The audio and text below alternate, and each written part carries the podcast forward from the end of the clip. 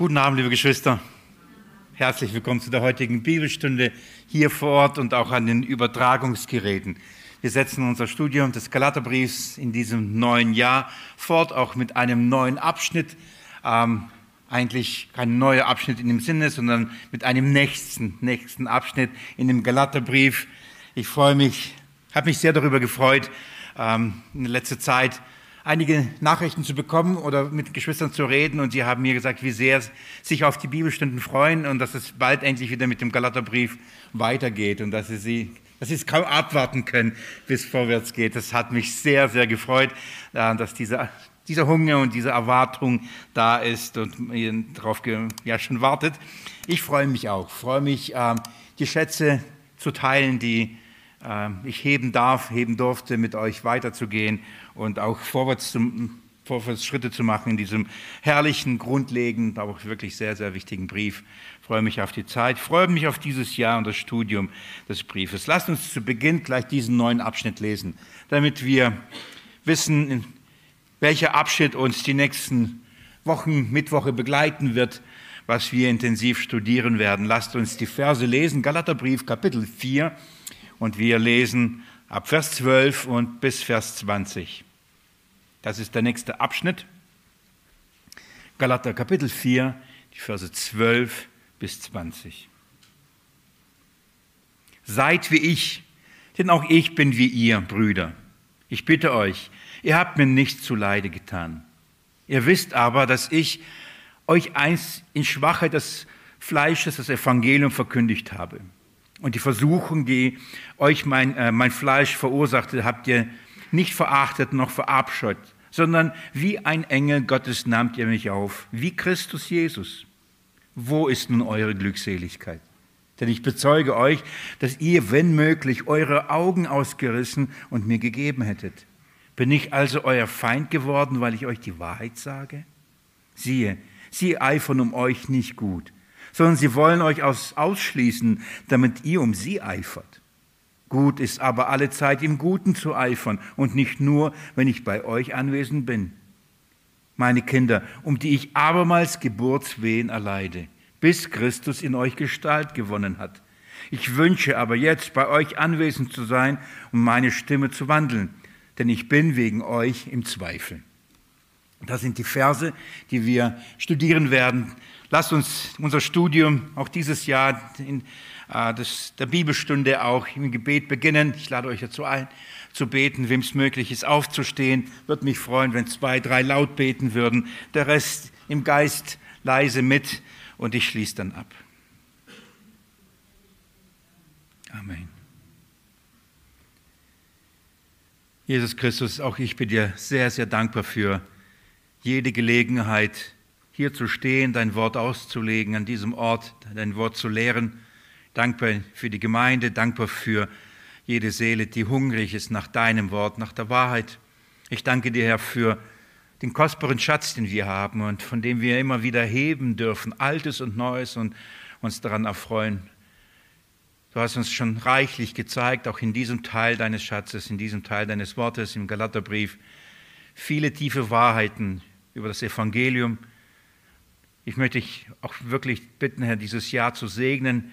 Natürlich nicht nur dieses, aber jetzt dieses Jahr, in dem wir intensiv weiterhin Galaterbrief studieren werden, Herr, dass du durch deinen Geist uns die Wahrheit offenbarst, in die Herzen bestätigst und eine Freude, ja, eine wirkliche Glückseligkeit an dieser, an dieser Kostbarkeit schenkst. Danke, dass ich das von dir bitten darf, hier für meine Geschwister hier für Ort vor Ort, auch für all die, die heute nicht da sein können. Ich bitte dich, besonders um die Kranken, die zu Hause sind, die vielleicht im Krankenhaus sind, die ähm, von ihren Krankenbetten das heute hören, zuschauen oder das nachhören, aber vielleicht gar nicht mehr die Gelegenheit haben oder die Kraft haben zu hören. Er sei in besonderer Art und Weise nah, segne sie reichlich. In deinem Namen wollen wir sie anbefehlen, auch diesen Abend. Amen.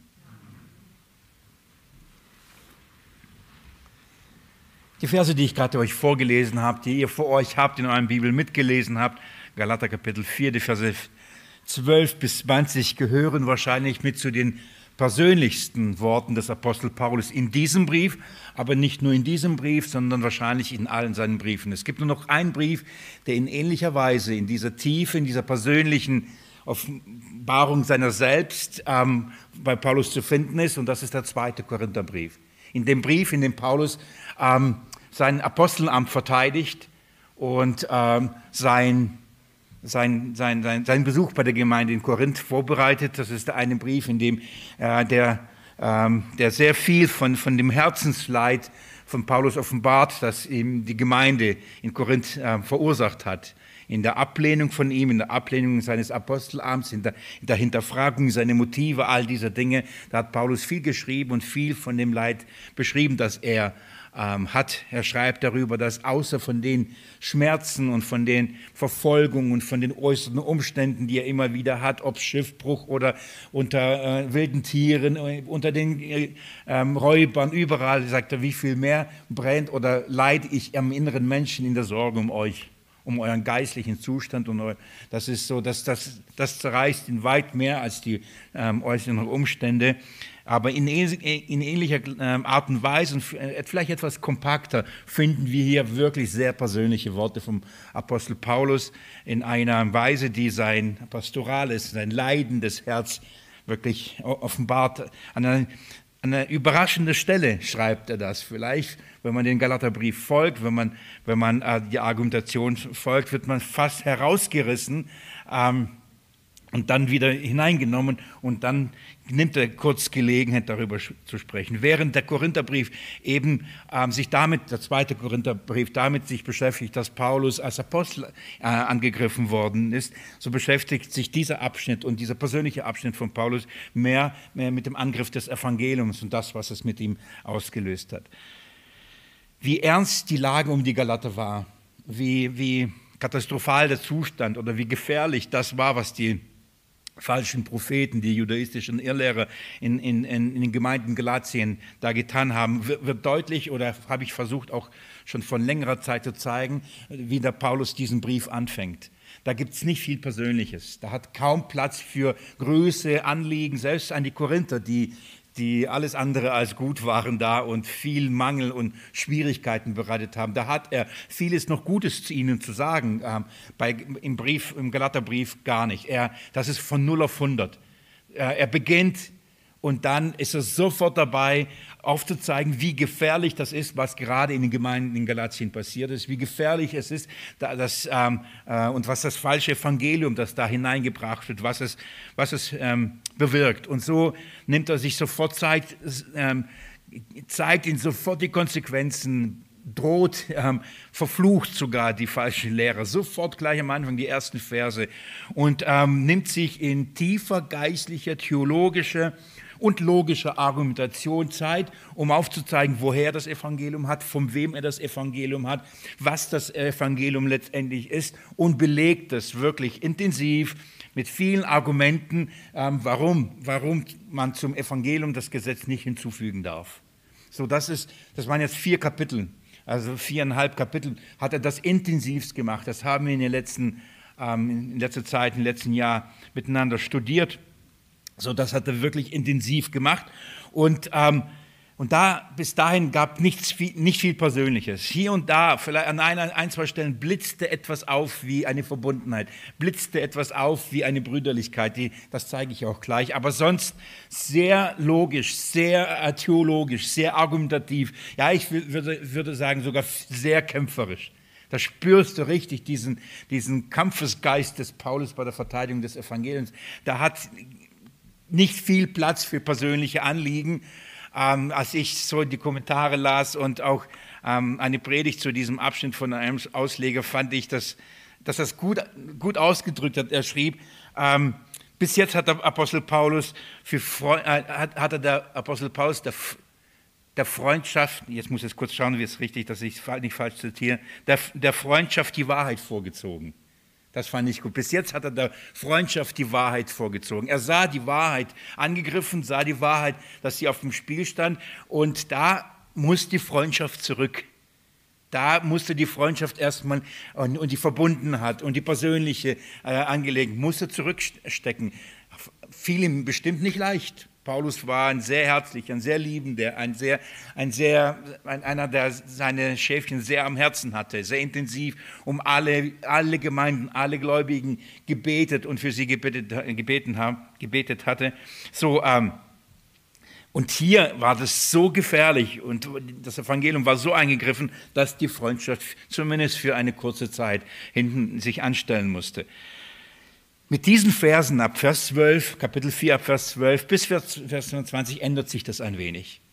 Wie gesagt, hier wird das sehr persönlich und hier finden wir das äh, pastorale Herz des Apostels. Hier finden wir ähm, er öffnet sein Herz und wir spüren sein Ringen, wir spüren seine Sorge, wir spüren sein, seine Ängste, äh, wir spüren seinen Kummer, seinen Schmerz, seine Verletztheit. Jetzt gibt er geschwind Raum. Ich habe so beim Lesen, beim immer wieder Lesen auch darüber nachdenken und ähm, so dieses Gefühl, er, er hatte sich so fokussiert, er hatte so intensiv auf Grundlage dessen, was da auf dem Spiel steht, sich da sofort reingestürzt und hat jetzt das Evangelium erklärt und verteidigt, verteidigt, nachdem er das jetzt getan hat.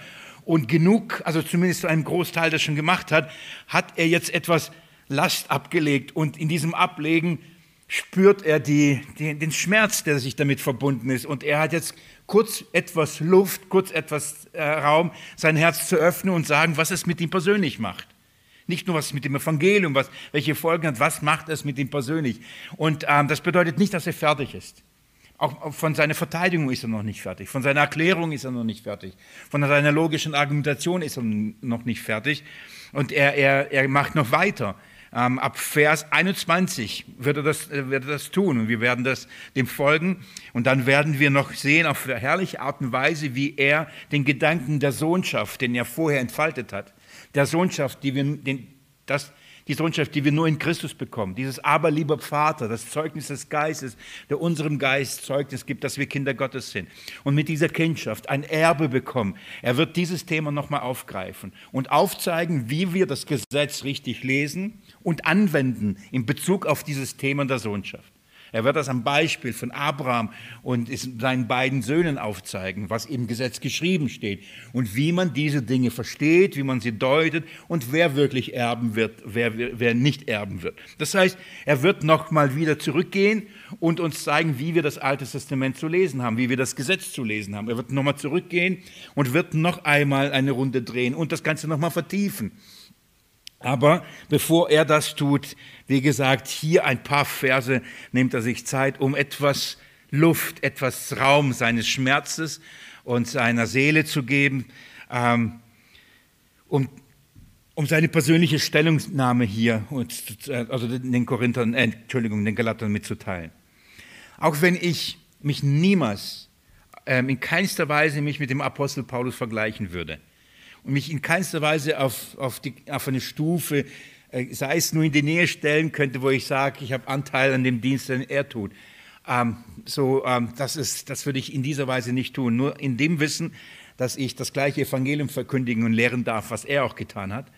Ähm, trotzdem muss ich sagen, diese Verse ähm, sind für mich in vieler, vieler Weise ein Trost. Und nicht nur jetzt in der Vorbereitung, sondern auch im Vorfeld, vor allem in schwierigen Zeiten. In Zeiten, in denen ähm, ich genauso mit Paulus sagen, wo ist die Glückseligkeit? Wo ist die anfängliche Freude? Wo ist die Begeisterung? Wo ist das? Bin ich jetzt euer Feind geworden? Vielleicht, ähm, es gibt so Zeiten, da empfindet man das so. Und dann ist natürlich so, ist so ein Abschnitt Balsam. Und dann, dann lese ich mir das durch und denke, wenn es dem Apostel Paulus so ging, wenn es meinem Herrn so ging, dann wird es dem Unwürdigsten, den kleinsten, geringsten aller seiner Knechte nicht anders gehen. Also richten mich diese Verse auf, aus. Aber ich verstehe absolut, was der Paulus, Apostel Paulus hier sagt. Ich verstehe es und fühle es re regelrecht mit. Wenn ich die Worte lese, ich spüre sie tief in meinem Herzen so. Ich, ich, ich schnell meine Augen, ich mache meine Augen zu und ich, ich kann mir vorstellen, wie er sie spricht oder wie er sie schreibt, mit, mit welcher Last, mit welcher, mit welcher Schwere im Herzen er das, weil ich das nachvollziehen kann, was ihn dazu bewegt, diese Verse zu schreiben. Also ein sehr persönlicher, sehr emotionaler Abschnitt, könnten wir sagen. Ähm, und auch wenn er hier die logische und die theologische und vielleicht sogar die geistliche ähm, äh, Verteidigung des Evangeliums kurz äh, beiseite lässt und sich ähm, ein, seinem Herz und seinem Raum gibt, bedeutet trotzdem nicht, dass er das jetzt thematisch eher komplett weg abschweift und einfach nur sein Ärger los wird. Nein, nein, nein. Ähm, er geht weiter. Er argumentiert immer noch weiter, aber auf einer anderen Ebene. Ganz kurz auf eine andere Ebene, bevor er in Vers 21 wieder auf die Schriftebene zurückkommt. Er argumentiert und ähm, versucht, die Galater zurückzugewinnen, indem er ähm, ein Stück weit auf eine Erfahrungsebene geht, auf eine persönliche Ebene. Und darum hat er eine Bitte hier zu äußern. Darum ähm, hat er auch ein Anliegen mitzuteilen. Darum ähm, wünscht er sich etwas und erinnert sie an etwas. So, er, er, er geht auf eine Erfahrungsebene, auf eine Erinnerungsebene und sagt, wisst ihr noch, könnt ihr euch noch erinnern? Und hofft, durch diesen persönlichen Teil ihre, ihre Seelen, eure Gesinnung wieder dafür zu gewinnen, darüber nachzudenken, von was, von was sie sich abgewandt haben. Also es ist ähm, trotzdem eine Verteidigung des Evangeliums, es ist trotzdem noch weiterhin ein Ringen um die Wahrheit. Das Evangelium ähm, nicht mit dem Gesetz vermischt werden darf, in keinster Weise nichts hinzu, nichts weggetan werden sollte, aber auf einer persönlichen Ebene, eine spannende Ebene, eine sehr herausfordernde Ebene. Und das macht es auch so schwierig, diesen Abschnitt auszulegen. Weil während er in anderen oder während in Kapitel vorher es eine gewisse Logik gab, weil er logisch argumentiert hatte. Er sagte zum Beispiel, ähm, das Gesetz ist wie ein Vormund und dann baut er dieses Argument oder diese Beweisführung anhand dieses Bildes auf und da kann man gedanklich folgen. Er sagt das zuerst das und das. So ist es einfacher für mich, so einen Abschnitt zu gliedern und zu sagen, okay, hier ist die Verteidigung, hier geht es um den Apostel, hier geht es um die Beweisführung. Hier ergießt sich ein persönlicher Gedankenstrom und ein persönliches Anliegen. Und das zu gliedern ist nicht ganz so einfach. Ähm, ich habe es dennoch versucht, um euch mit in diesen Gedankengang des Apostels mit hineinzunehmen, das auch ein bisschen zu unterteilen, damit wir Stück für Stück diesen Inhalt heben können, um das Anliegen zu verstehen. Ich ähm, habe zuerst fünf Teile draus gemacht, dann habe ich gearbeitet, gearbeitet, nur mal gelesen, beim Ausarbeiten, beim Schreiben gemerkt, aber das gehört doch dazu. Dann habe ich vier draus gemacht. Bin mir sicher, vielleicht nächstes Mal könnte es sechs werden. Es spielt keine Rolle. Die Gliederungen und die Punkte, die ich auch immer wieder euch gebe, auch in den Predigten, die ist, die, das, ist nicht, das ist nicht das Entscheidende, sondern der Inhalt, den wir darunter ähm, verstehen. Da, es geht nur darum, euch gedanklich Stütz, Stützen zu geben, Gedankensbrücken zu geben, damit man weiß, um was geht es hier gerade, was verstehen wir? Was suchen wir zu verstehen? Was wird hier gerade erklärt? So, ähm, ich zeige euch ganz grob erstmal mal, wie ich diese, diese Verse hier eingeteilt habe, Vers 12 bis 20, mit welchen kurzen Überschriften ähm, ich überschrieben habe. Und dann gehen wir durch diese, durch diese Verse gemeinsam durch und ähm, studieren diese. Ähm, zuerst in Vers 12. Und ich habe jetzt, was ich total ungern mache, aber ich habe tatsächlich 12a hingeschrieben. Wisst ihr warum? Ich lese mal. Seid wie ich, denn auch ich bin wie ihr Brüder. Ich habe euch, ähm, ich bitte euch, ihr habt mir nichts zu Leide getan. So, das sind zwei Dinge, die er in einem Vers sagt. Zu einem bittet er äh, etwas, und so habe ich diesen Vers überschrieben. Den ersten Punkt, eine leidenschaftliche Bitte. Ich ähm, Weiß nicht, habt ihr euch auf die Bibelstunden vorbereitet? Habt ihr in der Zeit Galater ein bisschen weitergelesen? Habt ihr heute vielleicht gedacht, ich lese, ähm, falls ihr denkt, hey, von was redet er, kann man das sowas machen? Ja, das geht auch. Das kann man zwischendurch auch machen. Man kann sich auch vorbereiten, sich schon Gedanken machen und mit Fragen zur Bibelstunde kommen. Ähm, was meint er, wenn er sagt, seid wie ich? Denn ich bin wie euch. Was, wie, in was? Wieso sollen sie so sein wie er? In was? Inwieweit ist er gleich wie sie? So, ähm, aber ich, ähm, das gehen wir und gucken wir uns gleich miteinander an. Ich habe diesen, diesen ersten Teil überschrieben, wie gesagt, eine leidenschaftliche Bitte. So, damit wendet er sich an sie, ein Appell. Bitte, bitte, bitte. Das platzt aus seinem Herzen raus. Ich bitte euch.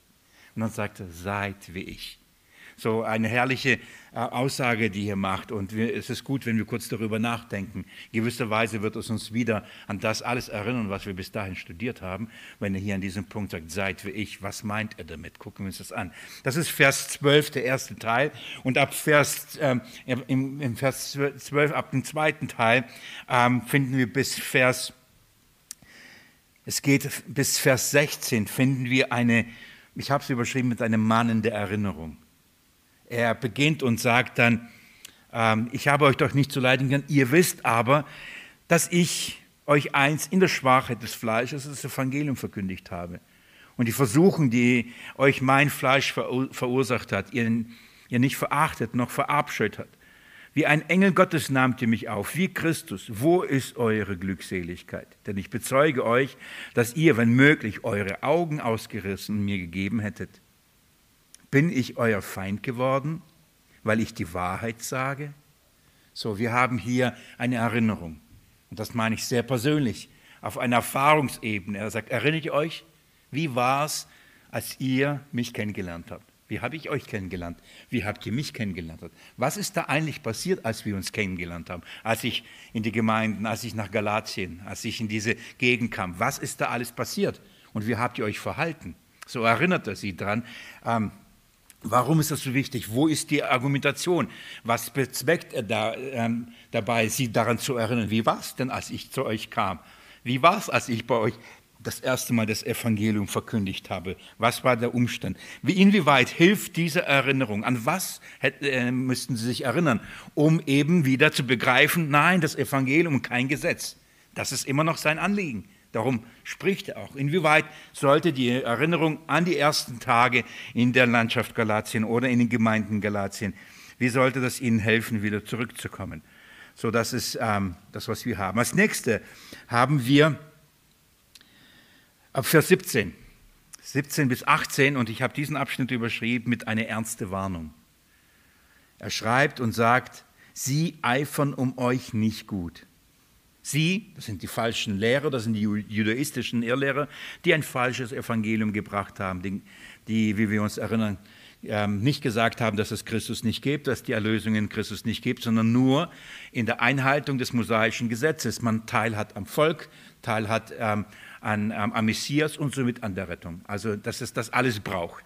Und er spricht über sie von diesen falschen Lehrern, die am Anfang er sie ähm, sagt, die sind verflucht, die ein anderes Evangelium predigen. Und er spricht von ihnen und sagt, sie eifern um euch nicht gut, sondern sie wollen euch ausschließen. Ach, das ist das Ziel, ausschließen. So, das ist eine ernste Mahnung, die er an die Galater ähm, hier hat, sich ähm, bewusst zu werden zu lassen, was sie eigentlich da tun, mit welchen Konsequenzen, mit welchen Folgen.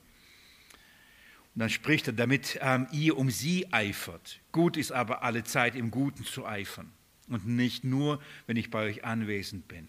Also dann zeigt er, was ist ein guter Eifer. Er zeigt auf, wie sie eifern, was böse ist, was falsch ist, gefährlich ist. Er mahnt sie darauf acht zu geben, in welcher Art und Weise gut ist, wenn man um uns eifert. So, wer eifert gut? Woran erkennt man, dass einer wirklich ernsthaft und um uns und unser Heil eifert oder einer es um, eigentlich um sie, ihn selbst geht und um die Schafe gar nicht? So, eine, eine, eine ernste Warnung, das sind die Verse 17 bis 18. Und jetzt kommen wir zum letzten Teil, das sind Verse 19 bis 20. Da finden wir ähm, eine, ein, ich überschreibe es mal so, ein schmerzvoller Wunsch. Schmerzvoll deswegen, weil er von Geburtswehen hier redet und ein tiefer Wunsch, weil er wünscht, dass Christus in ihrem Leben endlich Gestalt gewinnt. Ich lese euch die Verse noch einmal vor. Meine Kinder, um die ich abermals Geburtswehen erleide, bis Christus in euch Gestalt gewonnen hat. Ich wünsche aber jetzt bei euch anwesend zu sein und meine Stimme zu wandeln, denn ich bin wegen euch im Zweifel.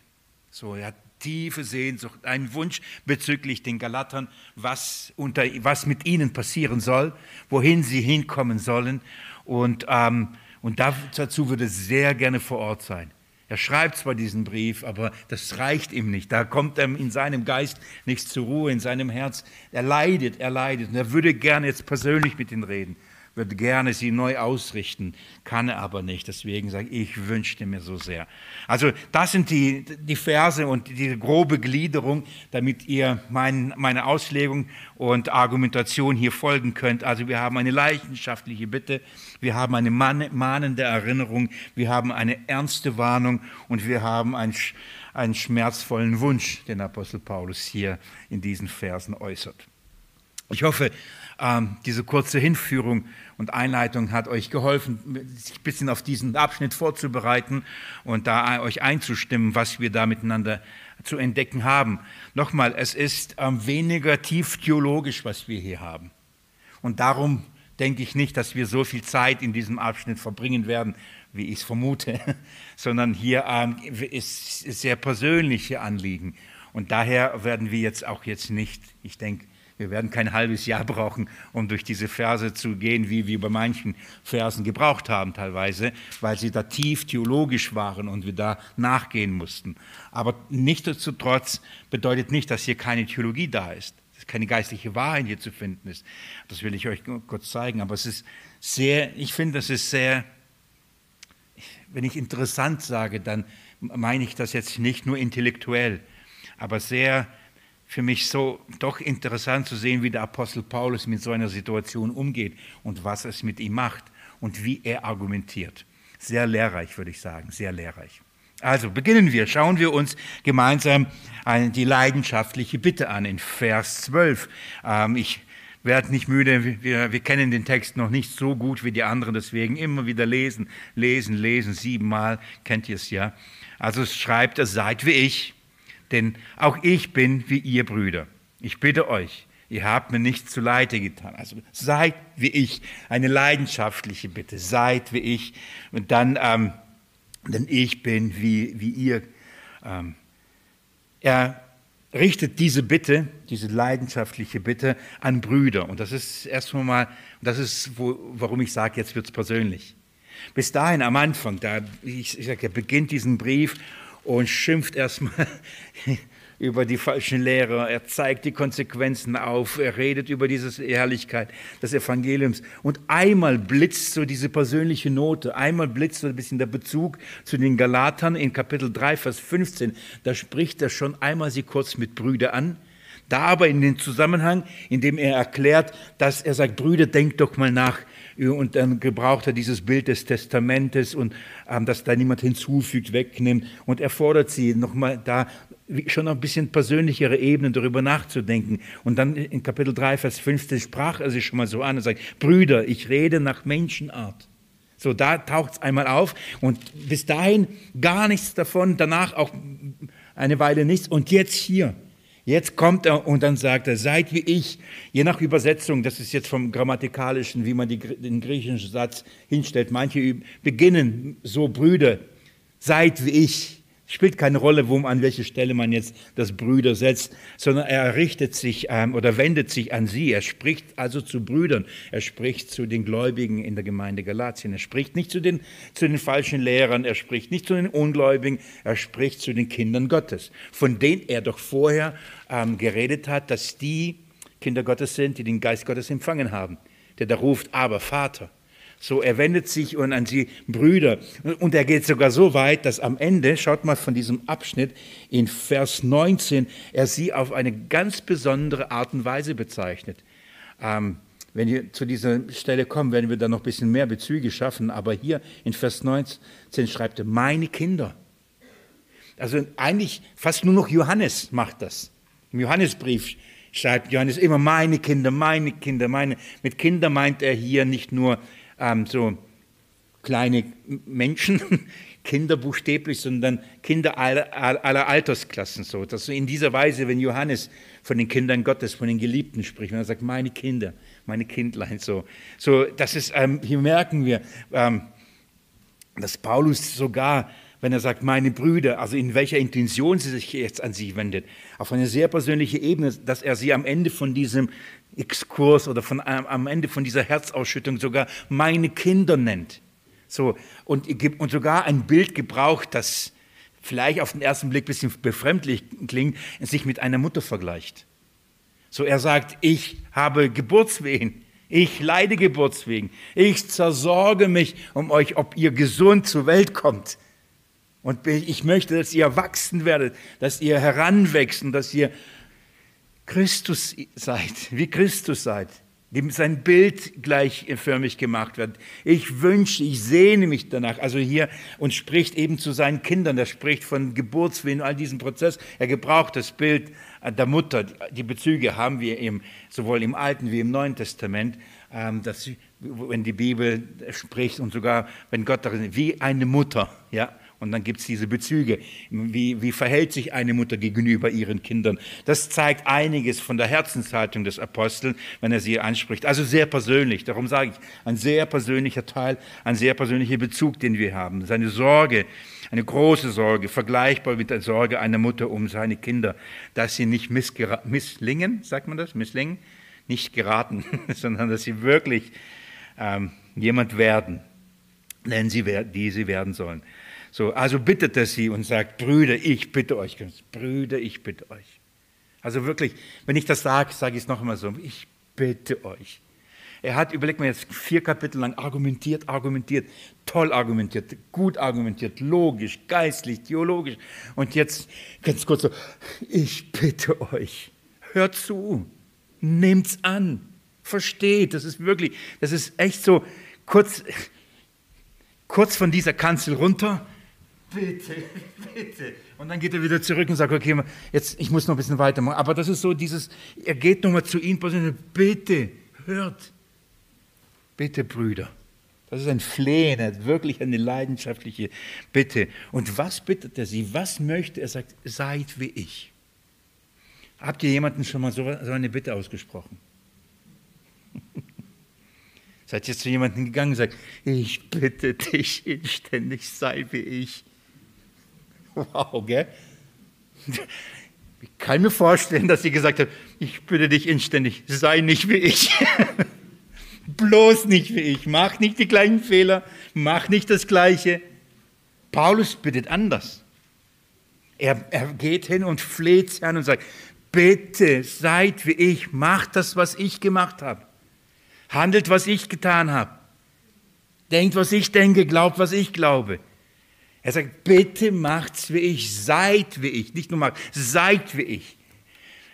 Wenn wir das verstanden haben, hoffe ich und wird euch anflehen, genau diese geistliche Haltung zu haben, dass ihr zu euren Bekannten, Freunden, Verwandten, Glaubensgeschwistern, äh, die vielleicht in der gleichen, auf der gleichen Weg sind, auch in Geburtswehen und die gleiche Probleme haben wie die Galater, dass ihr das sagen könnt mit Freimütigkeit sagt, ich bitte dich, sei wie ich. Wenn wir verstanden haben, was Paulus sagt mit wie sein, dann bin ich mir sicher, wird jeder von euch mit all seinen Fehlern und all seinen Unzulänglichkeiten und all seinen Mangel, all seinem Aussehen sagen, sei wie ich. Denn Paulus sagt nie einfach, hey, sei wie ich, so faul oder so fleißig. Er sagt nicht, sei wie ich so schön oder er sagt nicht, sei wie ich so schlank oder so dick. Darüber redet er nicht, sondern über was was sagt er, inwieweit, wie, was, wie, soll, wie sollen die Galater sein? Wie ist Paulus? Wenn er sagt, seid wie ich. Um was geht es hier? Und hier wiederum, liebe Geschwister, immer und immer wieder. Was ist für uns wichtig zum Verstehen dieser Aussagen? Kontext.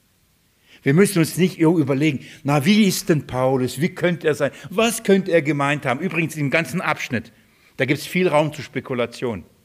Seine Krankheit, seine, die Versuchung, das Fleisch, all das gibt viel Raum zur Spekulation. Wir müssen uns zwingen und bemühen, uns äh, in, im Wort Gottes zu bleiben, im Kontext zu bleiben. Das bewahrt uns und das hilft uns zu verstehen.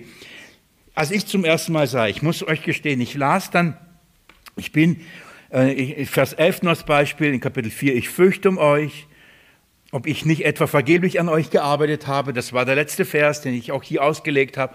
Und dann blättere ich um und lese, seid wie ich. Warum? Wie kommt er jetzt auf die Idee, das zu schreiben? Ich dachte, wie, was, was bringt Paulus, der Apostel Paulus aus dieser ganzen Argumentation, aus dieser Beweisführung, der Erklärung des Gesetzes, ähm, und ähm, seine Funktion, seines, in dem Fall in unserem Kontext, dass das Gesetz aufhört und den Zeitpunkt. Wie kommt er auf einmal auf die Idee zu sagen, seid wie ich?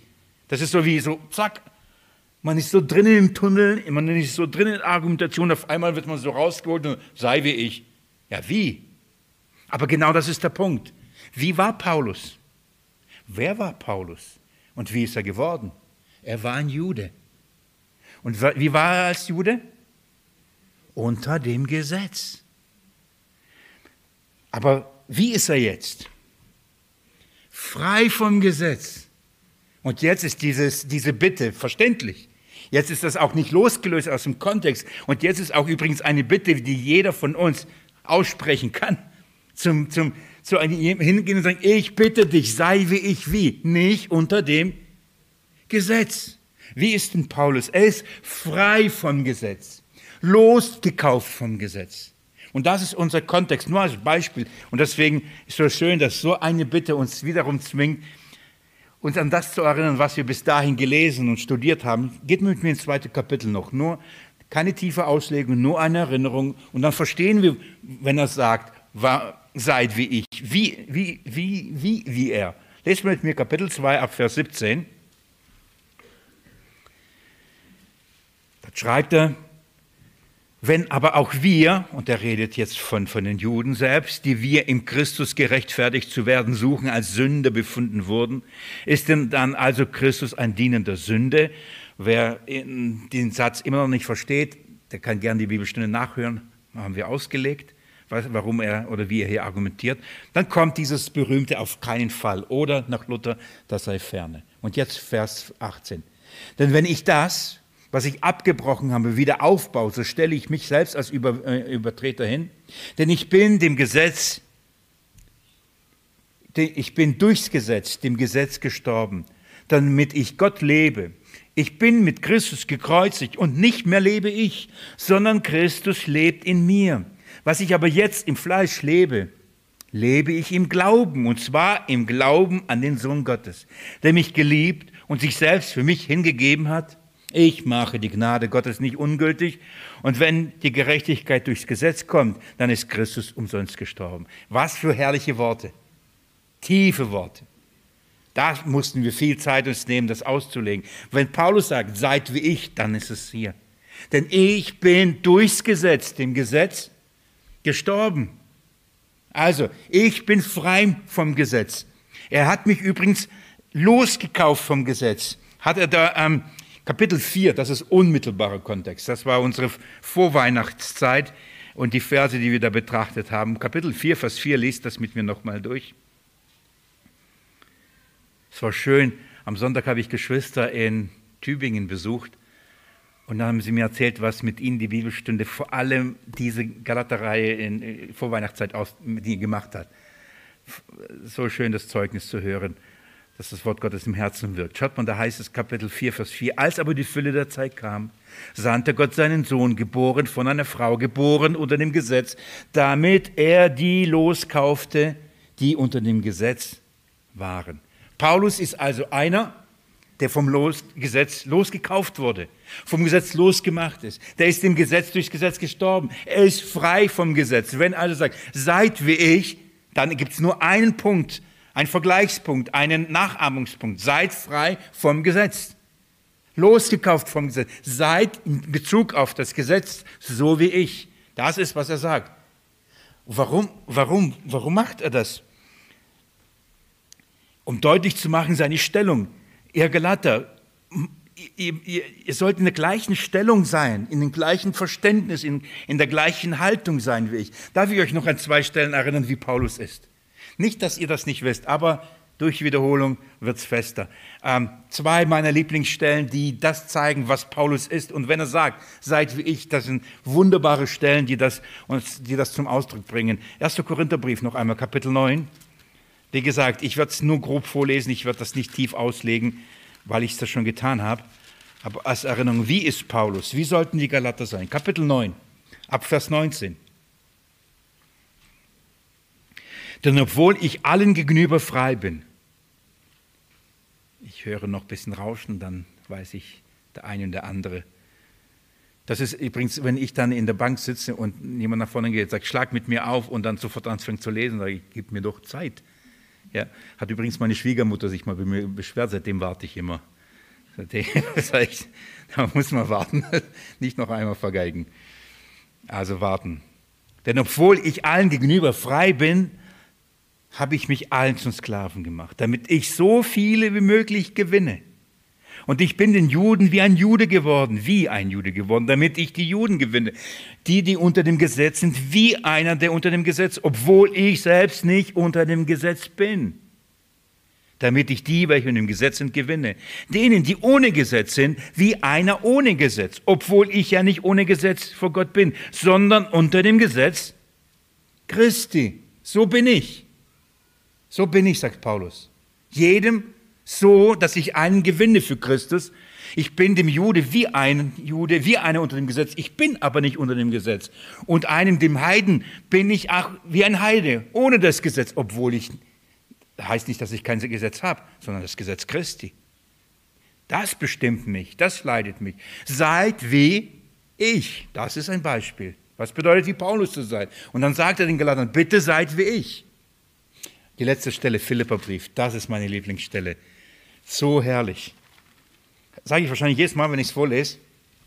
Ganz schön viel rosa Farbe bei mir an dieser Stelle, weil ich das ähm, auf eine wunderbare Art und Weise bezeugt hier hab, bekommen habe vom Apostel Paulus, was unseren Glauben ausmacht. Philipper, Philipperbrief, Kapitel 3, Abvers 1. Paulus schreibt an die Philipper, Freudenbrief aus dem Gefängnis, schreibt er und schreibt Freuden. Übrigens, meine Brüder, freut euch im Herrn. Euch öfters dasselbe zu schreiben, ist mir nicht verdrießlich. Für euch aber bedeutet es, dass ihr fest werdet. Seht auf die Hunde, seht auf die bösen Arbeiter, seht auf die Zerschneidung. Jetzt haben wir eine interessante Bezeichnung von solchen, so nennt er sie. Böse Arbeiter, er nennt sie sogar Hunde. Seht auf die Zerschneidung, was meint er damit? Ja, das sind die, die diese Beschneidung fordern. Vers 3. Denn wir sind, denn wir sind die Beschneidung, die wir im Geist Gottes dienen und uns in Christus Jesus rühmen und nicht auf Fleisch vertrauen, obwohl auch wir Vertrauen auf Fleisch haben könnten. Wenn irgendein anderer, äh, ein anderer meint, auf Fleisch vertrauen zu, äh, zu können, ich noch mehr, beschnitten am dritten Tag, von Geschlecht Israel, vom Stand Benjamin, Hebräer, von Hebräern, dem Gesetz nach ein Pharisäer, dem Eifer nach ein Verfolger der Gemeinde, der, der Gerechtigkeit nach, die im Gesetz ist, untadelig geworden. Aber was auch immer mir Gewinn war, habe ich zum, äh, um Christi willen für Verlust gehalten. Wenn eine einen Grund hätte, auf seine Abstammung, auf das Gesetz stolz zu sein, sich zu rühmen, ich bin's, ich kann einiges vorweisen. Meine Abstammung, mein, mein, mein, meine Schule, meine theologische Ausbildung, meine Frömmigkeit. Ich könnte einiges euch zeigen, worauf ich stolz sein könnte, nach dem Fleisch nach. Aber er sagt, das habe ich alles für Verlust erachtet, um, um etwas zu gewinnen. Und wenn er sagt, seid wie ich, dann meint er genau das. Seid wie ich, werdet euch bewusst, wessen und wessen ja euch rühmen sollt. Lest mir mit mir weiter, das geht ja, das wird noch herrlicher. Ja, wirklich, ich halte alles für Verlust, um der unübertrefflichen Größe der Erkenntnis Christi Jesu, meines Herrn willen. Um Jesu willen ist das alles für mich Dreck. Verlust brauche ich nicht. Dann geht er weiter. Um dessen will ich alles eingebüßt habe und es für Dreck halte, damit ich Christus gewinne und in ihm gefunden werde indem ich nicht meine Gerechtigkeit habe, die aus dem Gesetz ist, sondern durch den Glauben an Christus. Die Gerechtigkeit aus Gott aufgrund des Glaubens. Merkt ihr das? Das ist, das ist so klar. Und deswegen, wenn Paulus sagt, seid wie ich, dann ist das eine, eine, eine gute weitere Stelle, um zu zeigen, wie ist Paulus.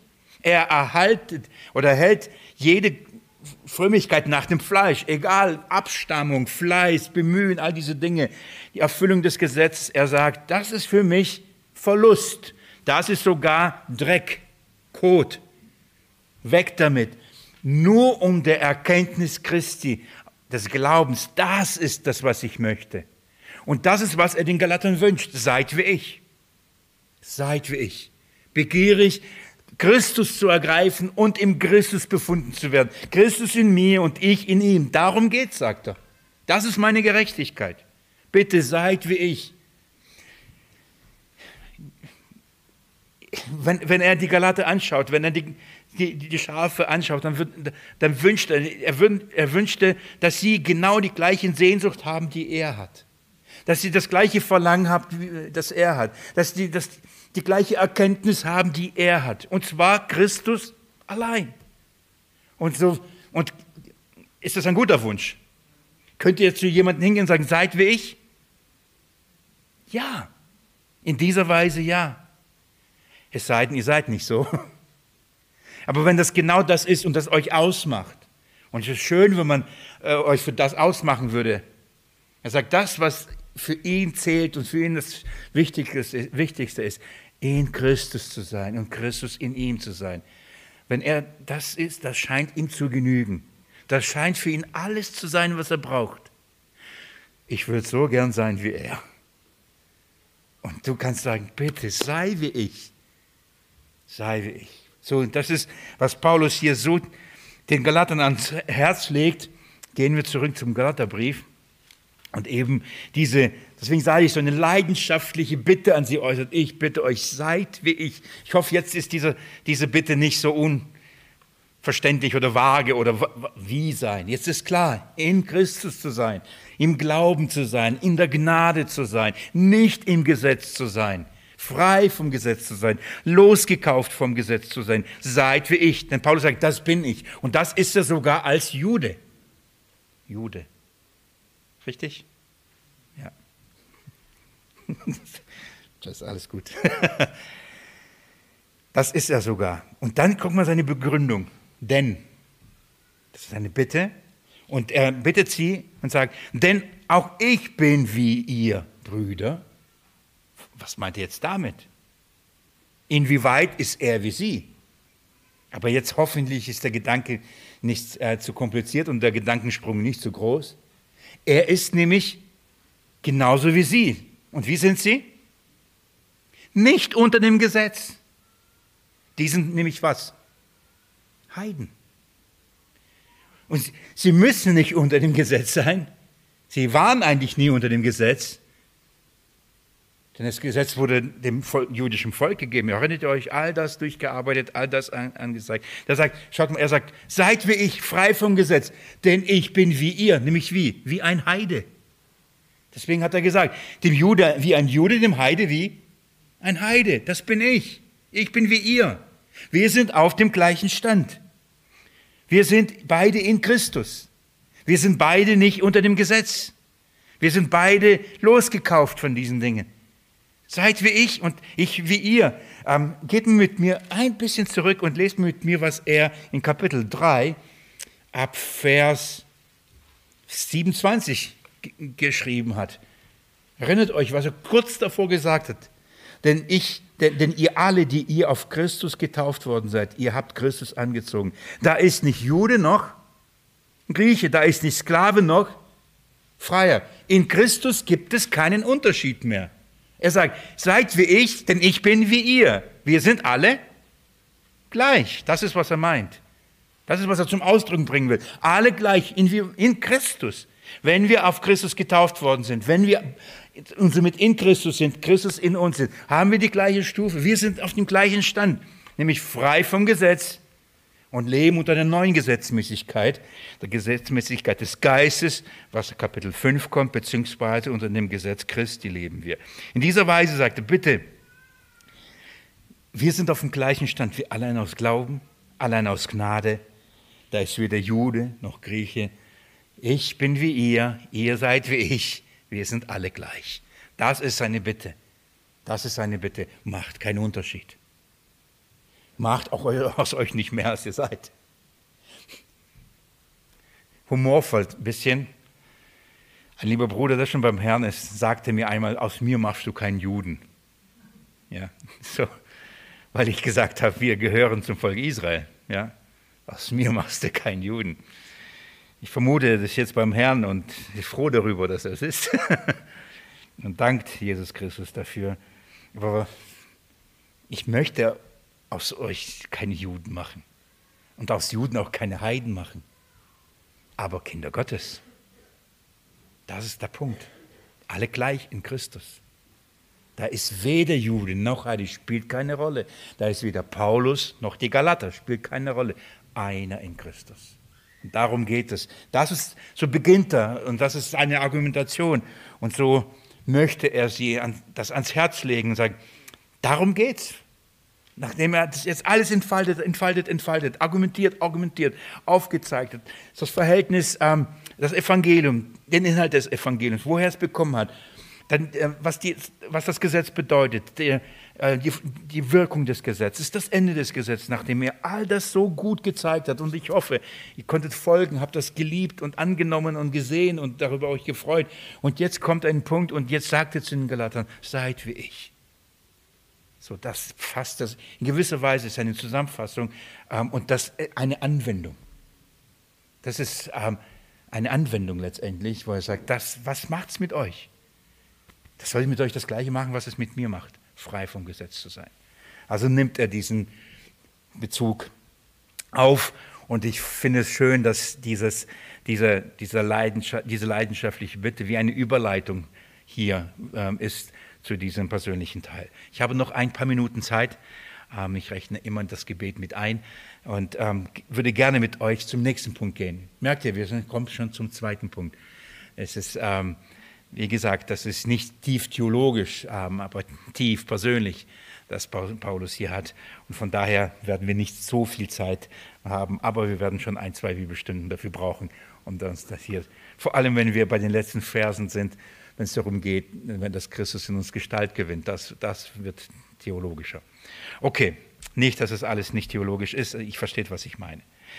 Nach dem ersten, also nachdem wir uns jetzt die leidenschaftliche Bitte angeschaut haben, gucken wir und beginnen wir in verbleibende Zeit. Wir beginnen uns äh, den zweiten Punkt anzuschauen, und zwar die mahnende Erinnerung.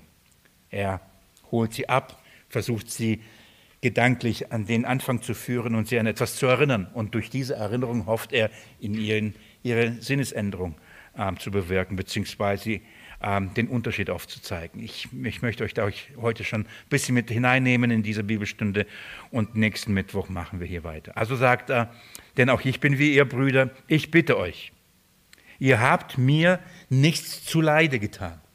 Man kann auch übersetzen, ihr habt kein Unrecht mir angetan. Schon mal schön, oder? Ihr habt mir kein Unrecht angetan. Was meint er? Übrigens, in dem Moment, wo er das schreibt, fühlt er sich sehr verletzt. Fühlt er sich sehr äh, ähm, verletzt. Äh, warum? Was meint er? er? er? sagt jetzt nicht, ihr habt mir kein Unrecht jetzt, jetzt angetan, ihr, ist alles in Ordnung, nur hört, hört ihr auf die falschen Lehrer, aber sonst alles in Ordnung. Das meint er nicht. Er erinnert sie an einen, einen Moment, er erinnert sie an die Vergangenheit. Er geht jetzt zurück in der Vergangenheit und nimmt sie mit an den Anfang, an die erste Missionsreise, als Paulus in, den, in der Landschaft Galatien unterwegs war als er in diesen Gemeinden, die dort dann entstanden sind, als er dort war, als er in den Städten war als er dort das Evangelium verkündigt hatte. Was ist da passiert? Wie sind sie damals mit dem Apostel Paulus umgegangen? Was haben sie ihm getan oder was haben sie eben nicht getan? Daran erinnert sie. Und, und das nimmt er äh, äh, als Anlass, um zu sagen, schaut mal, so seid ihr mit mir umgegangen. Wieso geht ihr mit mir jetzt so um? Was ist passiert? Was hat sich verändert? Oder andersrum gesagt, schaut mal, was sich verändert hat, nachdem ihr auf diese falschen Lehrer gehört habt. Schaut mal, was ihr jetzt tut. Das ist wirklich eine sehr mahnende Erinnerung und sehr ähm, herausfordernde und habe viel darüber nachgedacht und ich denke, dass es ähm, eine gute Anwendung zeigt auch, ich fasse das so zusammen, es zeigt auch, wenn Menschen das Evangelium hören, was das mit ihnen bewirkt und nach einer Weile sie einer falschen Lehre aufsetzen und sie dazu gebracht werden, doch das Gesetz zu befolgen, sie unterjocht werden und dann schaut man, was das mit den Menschen macht, was dann das bewirkt. Und dann zeigt sich der Unterschied. Und darauf will Paulus äh, hinaus. Schaut, schaut mal, was und wie wart ihr am Anfang? Und schaut, wie ihr jetzt seid. Was ist die Frucht da? Was ist die Frucht hier? So nimmt er sie ähm, an den Anfang mit hinein und, und sagt, wie war es beim ersten Mal, als er da war? Wie war Ihr Verhalten ihm gegenüber? Wie haben Sie sich verhalten? Der Apostel Paulus war ja ein Jude, das ist jetzt kein Geheimnis.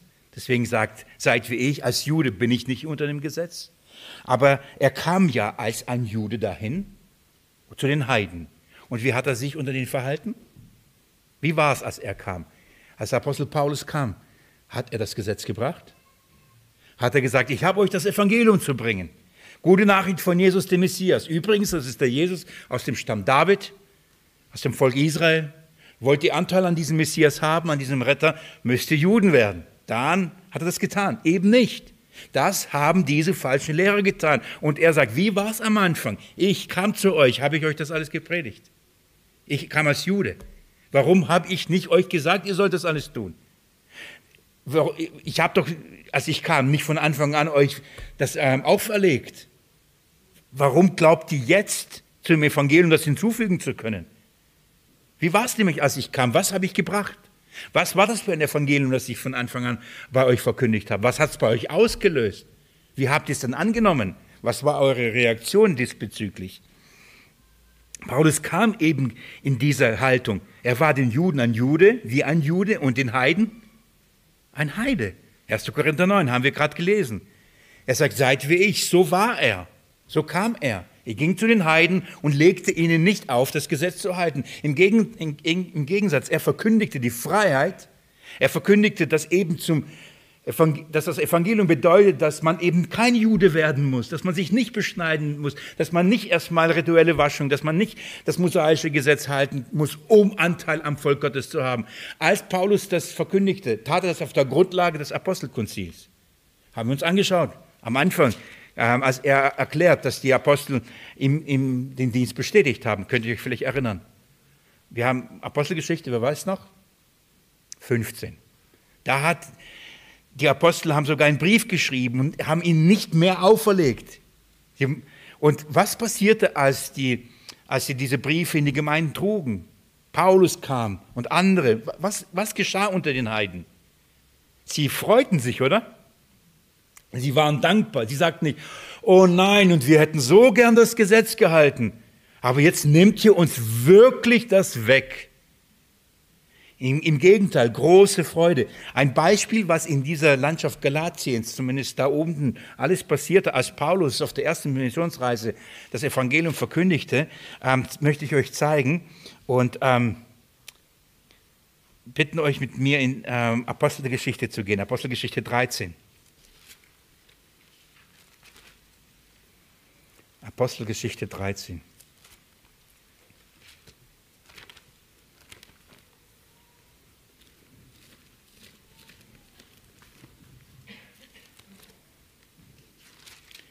Wir sind ziemlich früh bei der ersten Missionsreise des Apostels. Ähm, ein, in vielerlei Hinsicht ein sehr spannender, interessanter Abschnitt, weil er nicht nur parallel zu dem Dienst des Petrus läuft und Lukas nicht nur aufzeigt, dass das, was Petrus tat, lehrte und wie Gott sich zu Petrus stellte, in gleicher Weise Paulus tat, lehrte und Gott sich zu Paulus stellt. Also da laufen wirklich die Berichte wie parallel. Das heißt, Paulus hat den gleichen Stellenwert und gleichen Dienst ähm, als Apostel der Heiden wie Petrus als Apostel der Juden hatte. Also das zeigt die Apostelgeschichte in wunderbarer Weise aus. So haben wir zum Beispiel die, äh, die, die Predigt, die Petrus hielt nach Pfingsten. Eine tiefe Auslegung des Alten Testaments, dass Jesus der Messias und zwar von der Schrift ist. Das gleiche übrigens hält Paulus ähm, in Apostelgeschichte 13, äh, in, in, ebenfalls eine tiefe Auslegung äh, des Alten Testaments, dass Jesus der Christus, der Messias ist. So Paulus tut es, er, ähm, er verkündigt das Evangelium und es, es gibt zwei Reaktionen. Und das gab sie überall und auch in dieser Gegend, auch in, in, in der Landschaft Galatiens, das heißt in der Gegend, wo die ganzen Gemeinden Galatiens waren, geschah das Gleiche, was auch ähm, ähm, hier zum Beispiel geschah in Apostelgeschichte 13 in Pisidien. Lest mit mir ab Vers vielleicht ähm, 44. Am nächsten Sabbat aber versammelte sich fast die ganze Stadt, um das Wort Gottes zu hören. Als aber die Juden die Volksmengen sahen, wurden sie von Eifersucht erfüllt und widersprachen dem, was von Paulus geredet wurde und lästerten. So, das war die Reaktion von wem? Von den Juden. Sie, sie sahen nicht nur, sie hörten nicht nur, was er lehrte, sie hörten nicht nur, auf welche Art und Weise er das Gesetz lehrte. Übrigens hat sich so weit gesprochen, dass man in der Apostelgeschichte 21, 21, wir lesen können, als Paulus nach Jerusalem kommt, dass die Apostel sagen, alle reden davon, dass du sagst, man, muss, äh, man, man, muss, man ist frei vom Gesetz Mose und, und man muss sich nicht beschneiden lassen. Das, alle reden und das, das machst du, das sagst du. Oh, das gibt Ärger. So, das, Paulus war dafür bekannt, dass er nicht nur den Heiden zusprach, zusprach, ihr braucht kein Gesetz, sondern auch, dass er den Juden gesagt hatte, ihr seid nicht mehr unter dem Gesetz und ihr müsst eure Kinder nicht mehr beschneiden lassen. Das hat er gesagt.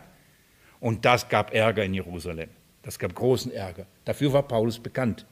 Und egal wo er war, er ging in die Synagogen, er lehrte genau das. Und das, was löste aus? Die Juden haben das gehasst. Sie haben das Evangelium gehasst, sie haben ihn gehasst.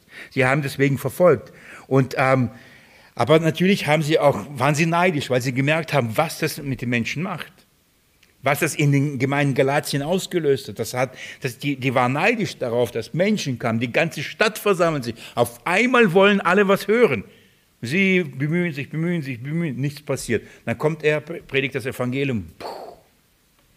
Ja, wer ist dieser? Und so weiter. Und jetzt schaut mal Vers 46. Paulus aber und Barnabas sprachen freimütig. Zu euch musste notwendig das Wort zuerst geredet werden, weil ihr es aber von euch stoßt und euch selbst des ewigen Lebens nicht für würdig haltet, siehe, so, so wenden wir uns zu den Nationen. Denn so hat uns der Herr geboten. Ich habe dich zum Licht der Nationen gesetzt, dass du zum Heil äh, seist bis ans Ende der Erde. Als aber die unter den, äh, den, Nationen, aus den Nationen es hörten, freuten sie sich und verherrlichten das Wort des Herrn. Und es glaubten so viele zum ewigen Leben verordnet waren. Was ist die Reaktion der Heiden? Freude. Wir haben die Galater ähm, das Evangelium aufgenommen, als Paulus das gepredigt hat. Was haben sie erlebt? Als er kam und predigte, allein aus Glauben, nicht aus Werken. Was haben die Juden getan? Sie haben sie, die haben sie gehasst. Übrigens, wenn ihr Kapitel 14 mit mir geht und Vers 19 noch lest, das nehme ich noch mit, schaut mal, wie das Ganze ausgegangen ist dort. Was haben sie alle mitbekommen? Was, was hat man mit Paulus gemacht? Schaut mal Vers 19. Es kamen aber aus Antiochia und Ikonien Juden an, und nachdem sie die Volksmengen überredeten und Paulus gesteinigt hatten, schleifen sie ihn aus der Stadt hinaus, da sie meinten, er sei gestorben. Nun, wir wissen, dass er nicht gestorben war. Die Jünger kamen, er stand auf und ging wieder in die Stadt. Ein sehr verstörendes Erlebnis wahrscheinlich für all die. So, was ist die Folge? Sie haben ihn töten wollen. Wie haben die Juden darauf reagiert, als Paulus das Evangelium verkündigt hat? Mit Hass bis zum Tod, oder? Wie haben die Galater reagiert, als Paulus das Evangelium verkündigt hat?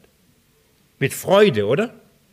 Warum sagt Paulus, könnt ihr erinnern, Galater, wie war das, als ich zu euch kam? Als ihr das Evangelium am Anfang gehört habt, wie habt ihr reagiert? Als ich kam, habe ich euch das Gesetz gebracht. Ja, genau nicht, oder? Und was haben die Juden dann gemacht? die haben mich gehasst. Aber was sagte er? Ich bitte euch, ihr habt mir nichts zu Leide getan.